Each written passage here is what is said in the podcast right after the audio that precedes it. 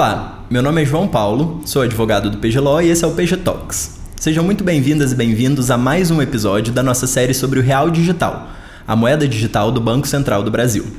Nele discutiremos um pouco sobre conceitos, sobre o impacto do real digital no mercado financeiro e no mercado de forma geral e sobre seus potenciais benefícios. Em nosso último episódio, discutimos um pouco sobre a tokenização e o seu desenvolvimento no Brasil para dar base para o real digital. Com isso, somado a tudo que já discutimos desde o início da nossa série de episódios sobre o real digital, podemos entender melhor o seu funcionamento e como seu piloto está estruturado perante o Banco Central. Mas os atores muito importantes para o real digital são os bancos, e é premente ouvi-los. É justamente isso que faremos no episódio de hoje. Inicialmente, ouviremos André Portilho, diretor de ativos digitais do BTG Pactual. André comentou conosco sobre o Real Digital no evento Aspectos do Real Digital, realizado no dia 31 de março de 2023 na Faculdade de Direito da USP. O evento, que é patrocinado pelo PGLO, foi realizado pela Real, a rede de estudos e aprofundamento legal do Real Digital. Vamos ouvir as palavras de André sobre o Real Digital. Antes daqui, cara, eu estava estudando o X falar e comparando também com aquele relatório lá que a gente comentou outro dia, e, e até eu vejo a, a, a própria postura é, do Banco Central americano, dos reguladores americanos, e, e assim, se olha ao longo da história, é muito claro você ver em empresas, impérios, a figura do player consolidado com os incumbentes, com os que vêm por trás tentando ganhar negócio, disruptar o que está presente, né? E, e dá para fazer um paralelo muito grande aqui, e a fala do Aristides todas, assim, é quase que a gente tem uma startup dentro do Banco Central. Porque essa coisa de você experimentar, temos aqui um problema, você identificou a dor. Como é que a gente resolve essa dor? O que, que tem aí para resolver a dor? Qual o benefício eu consigo resolver? Qual o problema eu consigo resolver com isso? Isso é a cultura de startup total. E isso tem um efeito muito positivo, como a gente viu nesses últimos 30 anos no mercado, porque é isso, cara. Muitas vezes não sabe o que, que é e não adianta ter um cara central lá que fala, ó, agora vai ser isso aqui, isso aqui, isso aqui, isso aqui, que é o que está acontecendo nos Estados Unidos, talvez por ele ser o, o, player dominante agora, que não precisa fazer muita coisa, né? Quando você está numa situação de dominância, você tende a se acomodar um pouquinho mais. E a gente vê toda essa inovação que está acontecendo, vamos falar assim, pelas bordas, né? E que acho que isso vai trazer um benefício absurdo para a gente aqui, Brasil, país, e também para o mundo inteiro, porque, de novo, é, é, vai ganhar muita eficiência nesse caminho. Então, assim, é, e eu não estou falando isso com o aqui não, que eu faço isso, mesmo quando eu não estou junto do Banco Central falando, eu falo isso muito, assim, é, é muito bacana ver é, que agora a gente está com essa cabeça aqui no, no Brasil e imaginando os benefícios que a gente vai ter para frente. É, a gente lá no, no PTG, a gente está é, é, olhando é, essa tecnologia ali desde 2017, é, foi quando a gente começou a perceber esse mercado, quando a gente começou a ser provocado pelos clientes para entender o que, que era. E, e assim, e, e, acho que a, a, nossa cabeça vai evoluindo aos poucos, tá? Então, no início você fica desconfiado, você vai entendendo, aí você começa a usar, aí você, pô, cara, eu estou fazendo coisa com esse negócio aqui que é muito mais fácil do que eu faço com o sistema legado, com a infraestrutura legada. E, e a gente também está num processo de é, descobrimento e, por que não, de experimentação, é muito grande. Óbvio que, assim, da mesma forma que o Banco Central não pode sair experimentando qualquer coisa, não dá para ser uma startup completa, né? a gente também não pode, então a gente vai fazer as coisas com uma forma muito é, madura e pragmática. É, a gente fez uma experiência de tokenização é, lá em 2019, a gente tokenizou um, uma carteira de imóveis recuperados aqui no Brasil, é, distribuiu isso para um grupo de investidores é, internacionais, é, foi um projeto pequeno em termos de tamanho, a gente fez 10 milhões de dólares, mas permitiu que a gente entendesse é, o grau de evolução da tecnologia, o que, que dava para fazer e os potenciais que isso teria. Fizemos, como o Ricardo falou, a gente encerrou o projeto esse ano, porque o investimento maturou. É, assim, um projeto muito simples, tá? O projeto tinha três contratos inteligentes, um lidava com a uma whitelist, quem pode fazer, quem não pode fazer. O outro lidava com a parte toda de pagamento de dividendos e retornos, e o outro lidava com toda a parte de queima e emissão de tokens.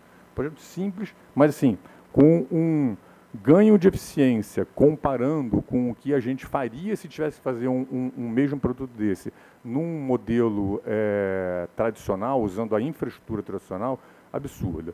E, e agora está, assim, evoluiu muito o mercado nesses últimos, vamos lá, é, três, quatro anos, e agora a gente está muito animado lá, porque é, não dá para a gente, como banco e como indústria financeira, fazer nada que a gente não consiga escalar, que a gente não consiga trazer para um número grande de, de pessoas e para um número grande de clientes no final das contas. E para isso a gente precisa ter um ambiente regulatório que dê mais segurança para a gente, que a gente tenha, assim, possa-se efetivamente botar capital para você ter segurança de fazer esses produtos. E acho que está exatamente nesse momento agora. Tanto o Banco Central quanto a CVM estão é, com essa cabeça é, e acho assim, a regulação ela vai evoluindo aos poucos, né? não dá, ainda mais com tecnologia, não dá para você regular antes de você ter é, é, algum pouco de visibilidade.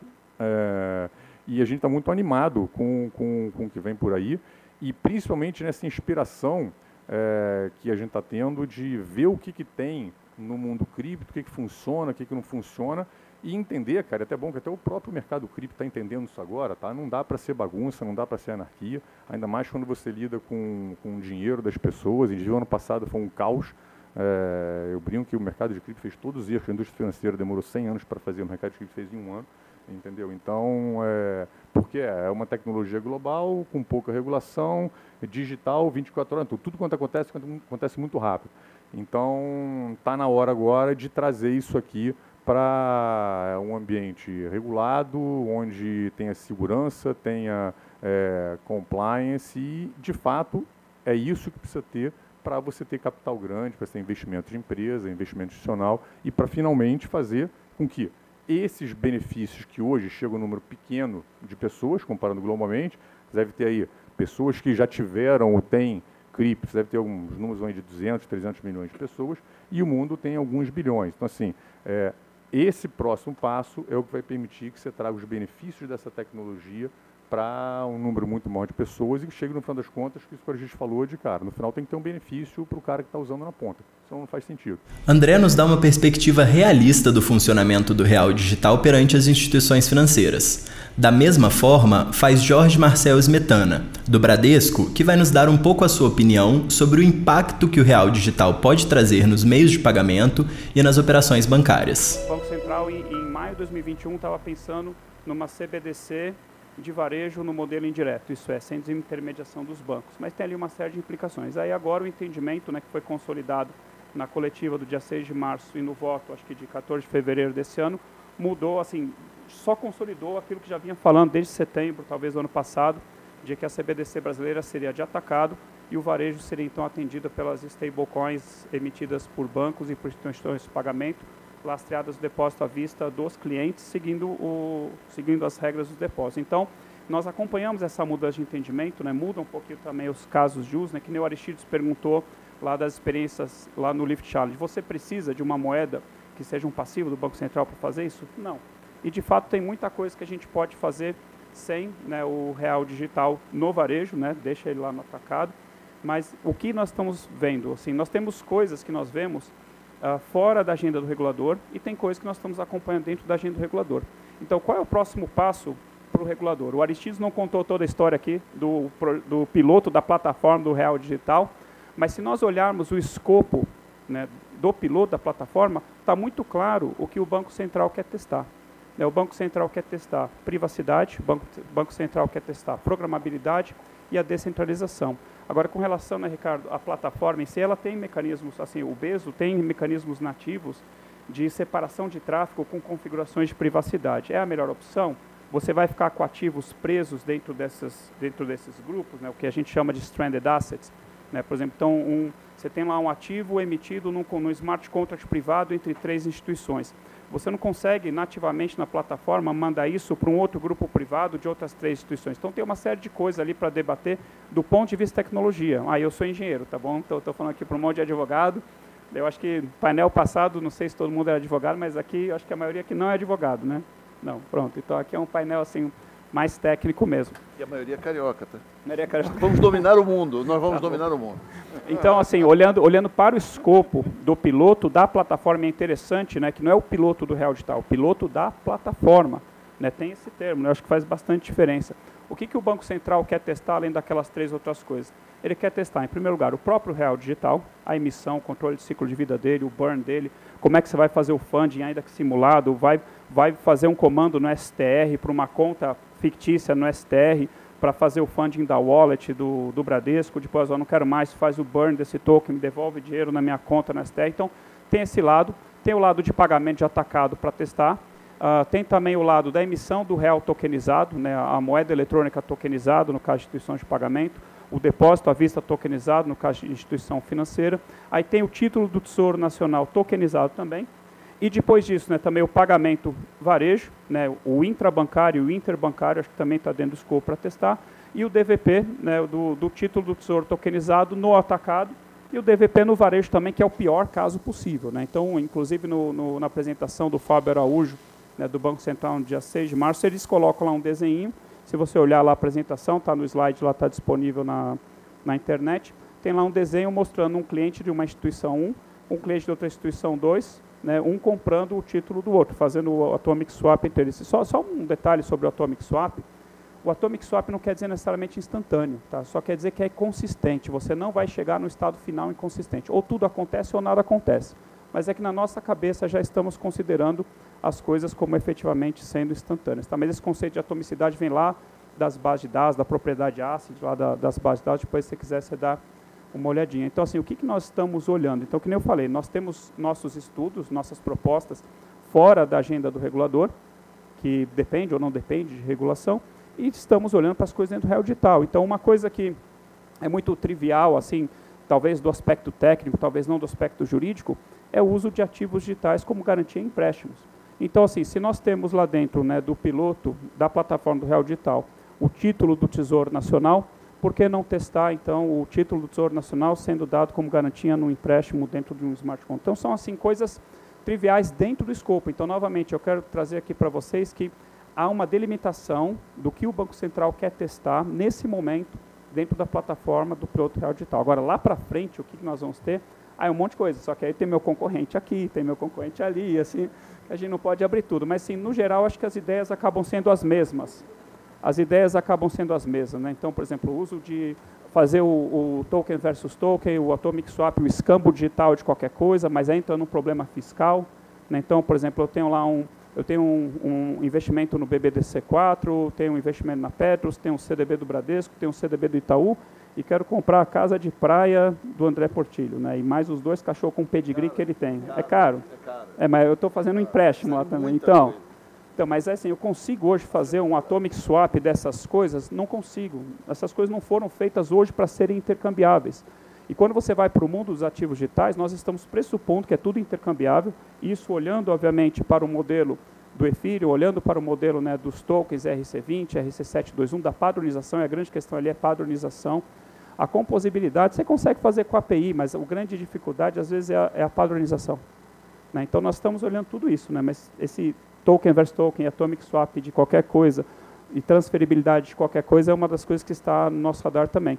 E um outro aspecto também que nós estamos olhando é a questão da segurança da transação do lado do usuário, né? porque existe uma tendência de todo mundo querer eliminar a fricção das transações, de tudo.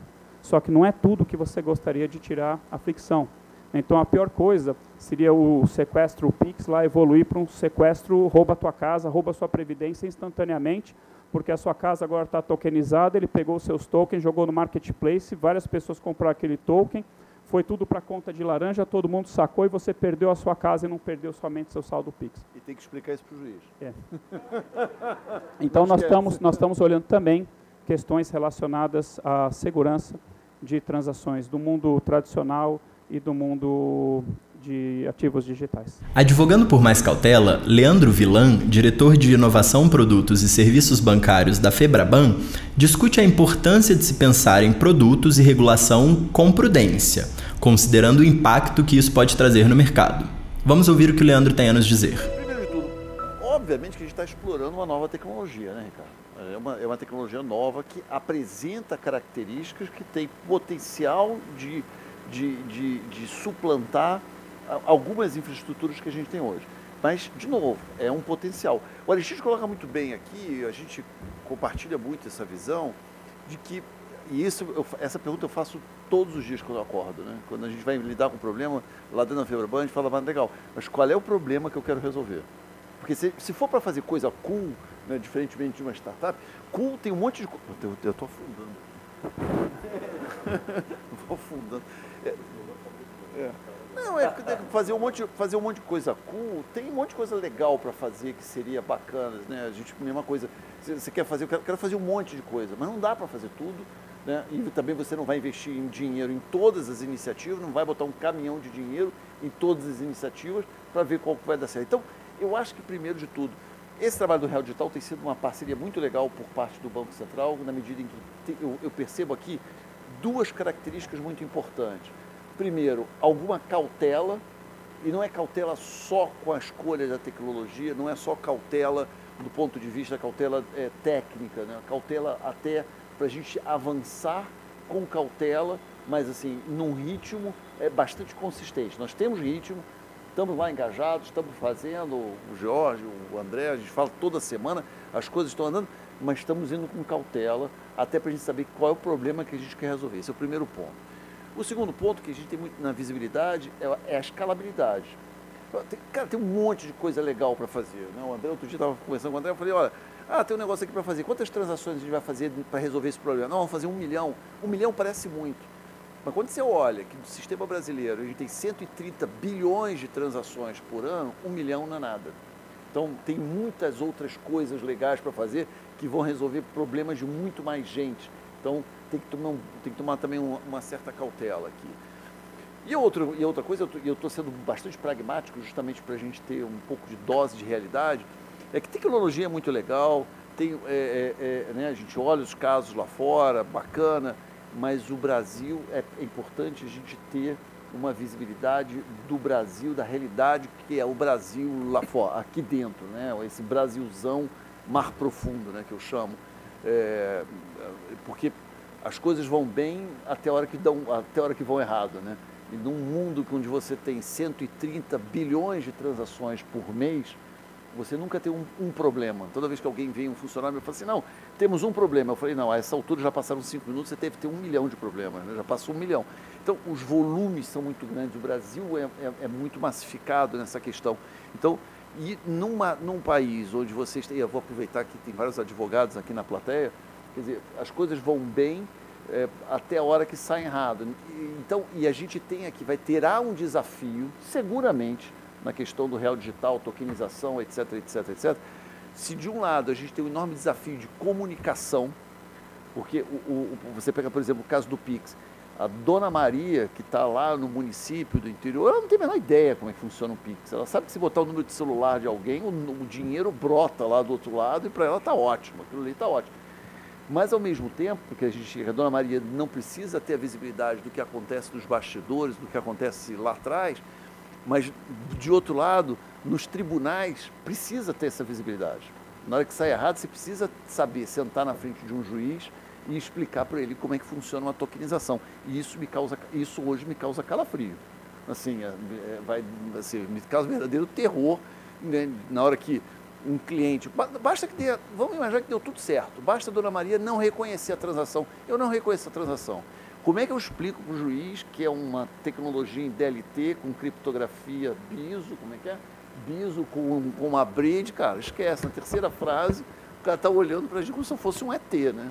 E olha que eu já expliquei em 2018 para o Ministério Público, né? O procurador do Ministério Público, 2018, que era DLT. Então, então é assim, é um, é um, é um cenário assim, que a gente vai precisar atravessar alguns vales e, de novo, cautela é o nome do jogo, estamos indo bem, o Banco Central está conversando com o mercado, a gente vai fazer algumas provas piloto, os pilotos são fundamentais nisso, enfrentaremos dificuldades, é, mas é preciso cautela, não acelera demais, porque se acelerar demais num mundo onde você faz 130 bilhões de transações por ano, é, é uma, é uma, o risco de choque é muito grande. Então, eu acho que estamos indo num, num passo bom, temos enormes desafios. Fora da tecnologia, a tecnologia é um pedacinho do iceberg. Tem a comunicação, tem judicialização, tem questões de, de marketing, tem questões de infraestrutura, é, tem aí um mundo de desafios pela frente. O impacto do real digital pode ser sensível e as dúvidas são muitas. justamente sobre elas que falaremos no nosso próximo episódio. Durante o evento, tivemos a oportunidade de conversar com alguns dos palestrantes para saber a opinião deles sobre o real digital. Confira essa entrevista. Leandro, muito obrigado novamente pelo convite, parabéns pelo painel. E agora na entrevista a gente queria saber um pouco mais, informar a sua opinião. Como que você acha que o real digital vem aí e como que isso pode impactar de alguma forma o sistema financeiro? Bom, antes de mais nada, quero agradecer pelo convite de estar participando do painel. Uma honra enorme estar aqui representando. E, eu acho que o, o, o real digital é, uma, é, um processo que vai acontecer e tornando, é, na medida em que as pessoas começarem a se familiarizar mais com o produto e na medida em que novas funcionalidades forem surgindo, vai começar a fazer parte do, vida, do dia a dia das pessoas sem muita mudança, nem sem grandes rupturas. Aos poucos, os consumidores vão começar a utilizar, vão começar a perceber o benefício de carregar um token no seu celular ou carregar um token, uma informação digital de um depósito bancário e começar a fazer algumas transações com isso. De uma maneira muito natural, de uma maneira muito gradual a utilização. Agora, de, uma, de, de certa forma, que essas transações também sejam muito facilitadas para o usuário, né? através dos seus aplicativos do, do, do banco isso associado também com outras tecnologias, como é o Open Banking, inteligência artificial, para poder oferecer o produto certo, no momento certo, no preço adequado. Então, todas essas tecnologias utilizando em favor do cliente vai fazer parte do dia a dia do consumidor. Tá ótimo, Leandro. Muito obrigado tá. pela sua participação. Foi um prazer tê-lo conosco. Muito obrigado pelo convite. E se você gostou do nosso podcast, não deixe de nos seguir no Facebook, no Instagram, no LinkedIn, no YouTube e nas melhores plataformas de áudio, onde você nos encontra como PGLO, PGLAW. Para dúvidas e sugestões, mande um e-mail para a gente em info@pg.lo. Muito obrigado e até a próxima.